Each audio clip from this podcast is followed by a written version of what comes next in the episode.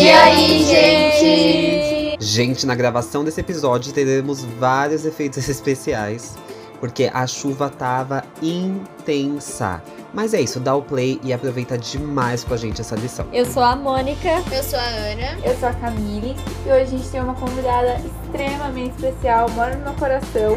Sádala, pode se apresentar. Oi, eu sou a Sádala. Conheço a Camille por um PG online e hoje eu tô aqui gravando esse podcast. Eu sou do Pará, da cidade de Ananindeua. Muito maravilhosa essa menina. Gente, a lição dessa semana é a lição 12, Um Reino Inabalável. Se você está escutando o podcast, pode dúvidas que fica disponível toda quinta-feira na plataforma que for melhor para você, viu? Então, bora pra lição. Bem, gente, essa semana a gente tem uma tirinha com poucas palavras, mas uma imagem assim, né? Bem impactante. A gente tem é, Jesus numa nuvem em um lado da tirinha tem uma pessoa, tem um, um homenzinho, é, assim, recebendo a Cristo, né, com as mãos levantadas, e do outro, um com a cabeça escondida, né, atrás de algumas pedras, meio que numa caverna. E tá escrito assim: O rei tá chegando e eu tô como?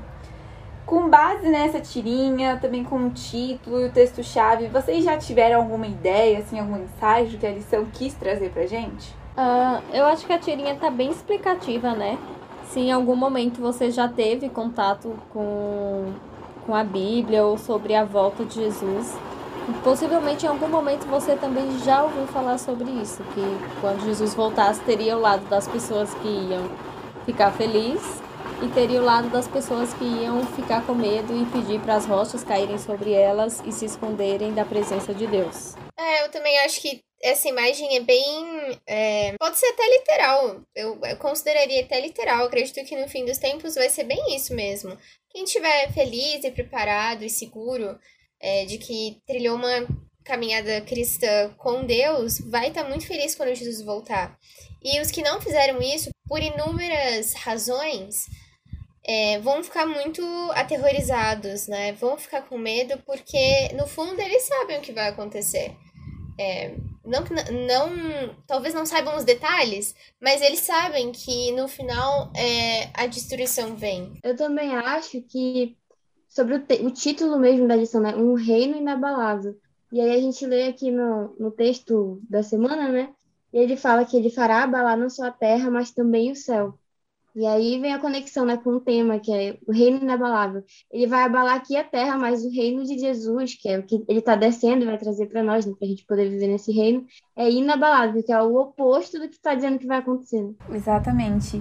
E é muito interessante que é, no, nessa parte né, do, do trecho do texto-chave tem uma mensagem muito importante que a lição diz que é a, a principal preocupação do autor ao repetir a ideia na qual ele começou.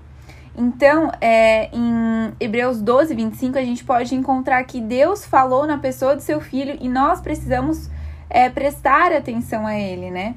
Me lembrou a ideia que eu gostei bastante aqui num trecho da lição de que o reino é de Jesus, esse reino inabalável é dele, pelos méritos dele, né? Foi ele que morreu por todos nós ele que fez o, sac o sacrifício maior.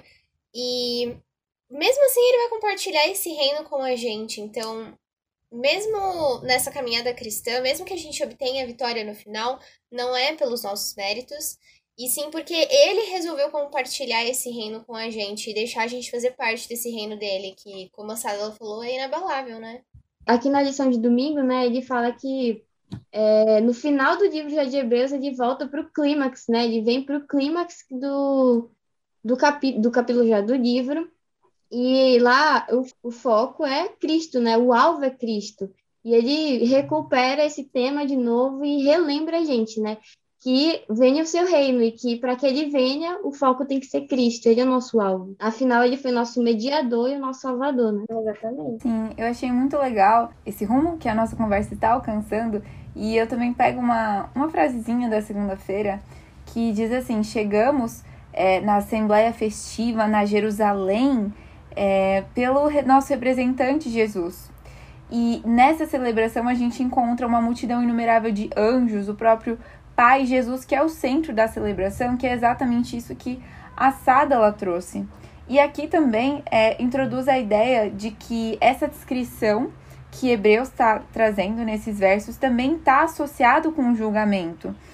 É, e esse julgamento futuro, onde Deus é o juiz, é, existem livros onde os nomes do povo de Deus estão escritos. E eu queria saber, quando a gente pensa em julgamento, é, normalmente a gente tem é, essa ideia um pouco assim de medo, de temor, né? Um temor assim ruim, pesado, né? Mas é, é pra gente ficar triste diante desse julgamento futuro ou pode ser um motivo de alegria para as pessoas que estão ao lado de Jesus? Eu penso assim. É, no decorrer da nossa vida cristã, acho que por muitas vezes, talvez esse julgamento tenha sido apresentado de uma forma assustadora para a gente, né? Então, talvez por isso o nosso medo quando se ouve falar em julgamento. Então, a gente tende a remeter para que julgamento é uma coisa ruim. Só que esse julgamento que Hebreus está trazendo é uma notícia boa, né? Porque é uma, re, é uma reivindicação do reino de Deus. Então ele está vindo para um, é um julgamento de absolvição. Então é uma notícia boa. É, e eu achei interessante também porque é que fala, né? Porque se trata de um julgamento realizado em favor dele, ou seja, a favor dos santos, né? E nós que vamos estar lá no céu, nós somos os santos, ou seja, é em nosso favor, né?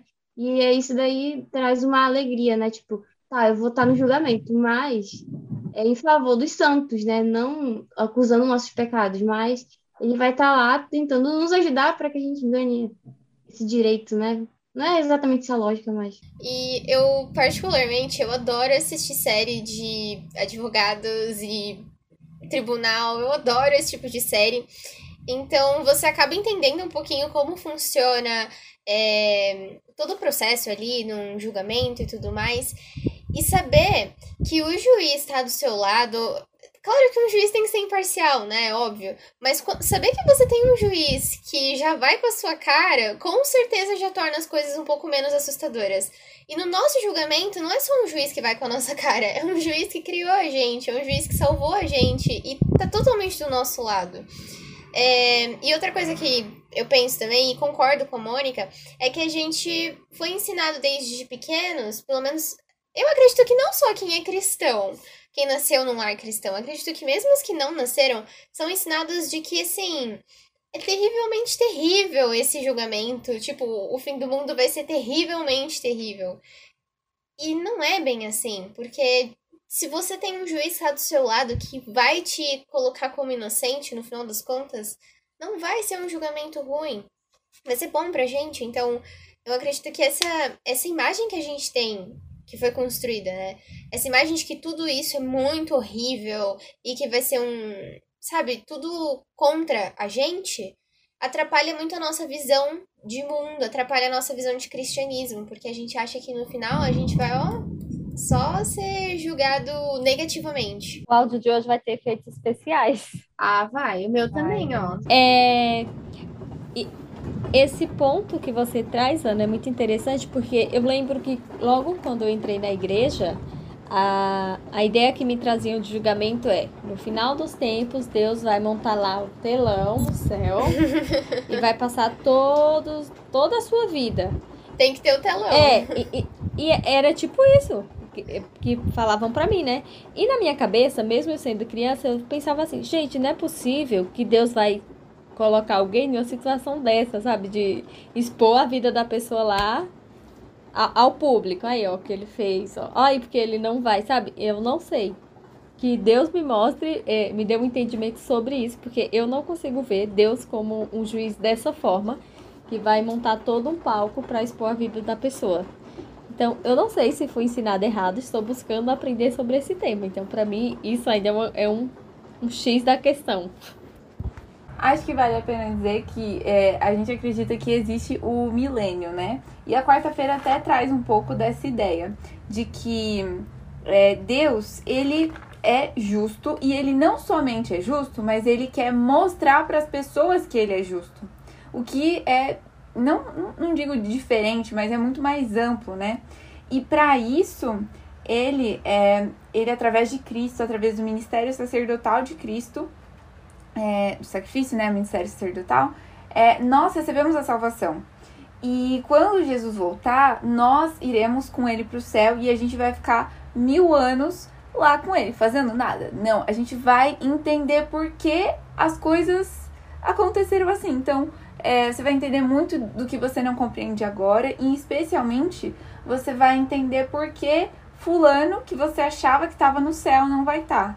Então, é, esse momento de mil anos, nós acreditamos, é, de acordo com o Apocalipse, enfim, que é o momento em que os santos vão julgar é, os ímpios e vão entender por que de tudo, sabe? Então eu acho muito legal é isso que a lição também traz da transparência de Deus em relação a, a como ele lida com, a, com o pecado e o mal no mundo, né? E eu acho muito importante ter essa, essa noção, assim, de que, tipo, o, o porquê, né? Por que, que Deus vai fazer isso? Eu acho que não é um quesito assim, vou te humilhar, mas é tipo, ó, filho, você errou nisso aqui, foi aqui, sabe? Não sei, eu acho que é tipo, quando às vezes eu tô lendo a Bíblia e eu vejo umas frases muito, muito pesadas, tipo Jesus falando raça de víboras, eu não consigo ver isso de uma maneira assim mais delicada, mas eu falo, não, meu, é Jesus.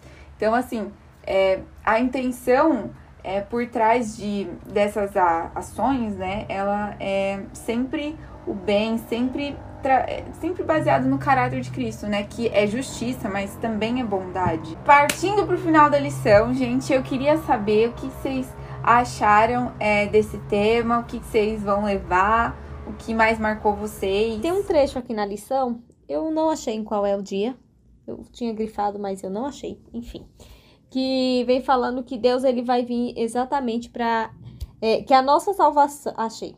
Paulo estava dizendo que, embora Jesus tenha sido entronizado no céu, nossa salvação ainda não foi consumada. E eu não sei se eu estou viajando muito nas ideias, mas quando eu li isso, eu pensei como, tipo, um cheque, sabe? A gente tem um cheque, a, a gente sabe que isso vai ser compensado, mas ainda não chegou o dia dessa compensação. Mas a gente tem essa certeza.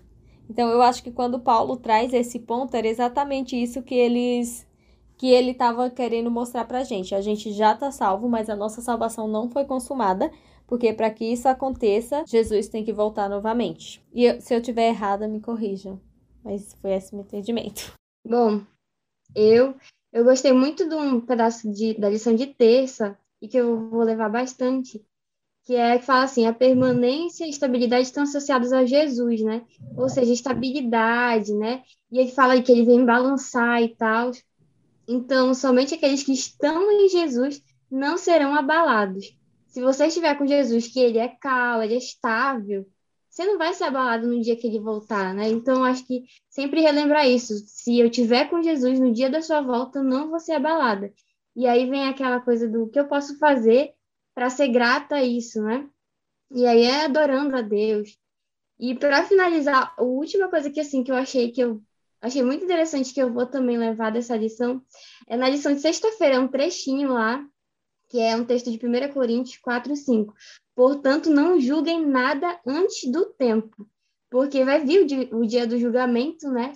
Então ele está alertando aqui, não julguem antes o que vocês não conhecem. Por isso que vai ter os livros lá e vocês vão poder ver. Então não julguem nada antes do tempo. É isso mesmo. É, eu também, é, focando até mais nessa parte do reino mesmo, inabalável, porque depois desse acontecimento todo, né, a gente passa esse milênio, Deus vem e restaura essa terra e faz dessa terra o reino inabalável dele. E é por isso que a gente passa por tudo isso que a gente comentou, né? Por um julgamento, porque a gente se preocupa com a nossa caminhada cristã, porque no fim das contas a gente quer fazer parte desse reino. E eu gosto de uma. Eu gostei da, de uma pergunta feita na quarta-feira que diz: Como ajudar a igreja a não perder de vista o reino de Cristo? E eu penso que é tão triste, né? É, esse é o auge do cristianismo, eu acredito. É, é pra, é pra isso que a gente tá aqui, não é? No final das contas, a gente quer fazer parte desse reino. E perder de vista esse reino de Deus, é, se distraindo com as coisas aqui na Terra, é muito triste. É, eu acredito que às vezes a gente está tão preocupado em fazer a justiça aqui, em lutar pelas coisas daqui, que a gente perde de vista de onde nós realmente somos.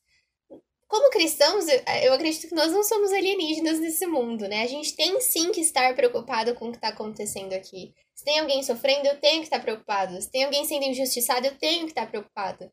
Mas lembrando que no fim das contas, nós não pertencemos a este mundo, não permaneceremos aqui.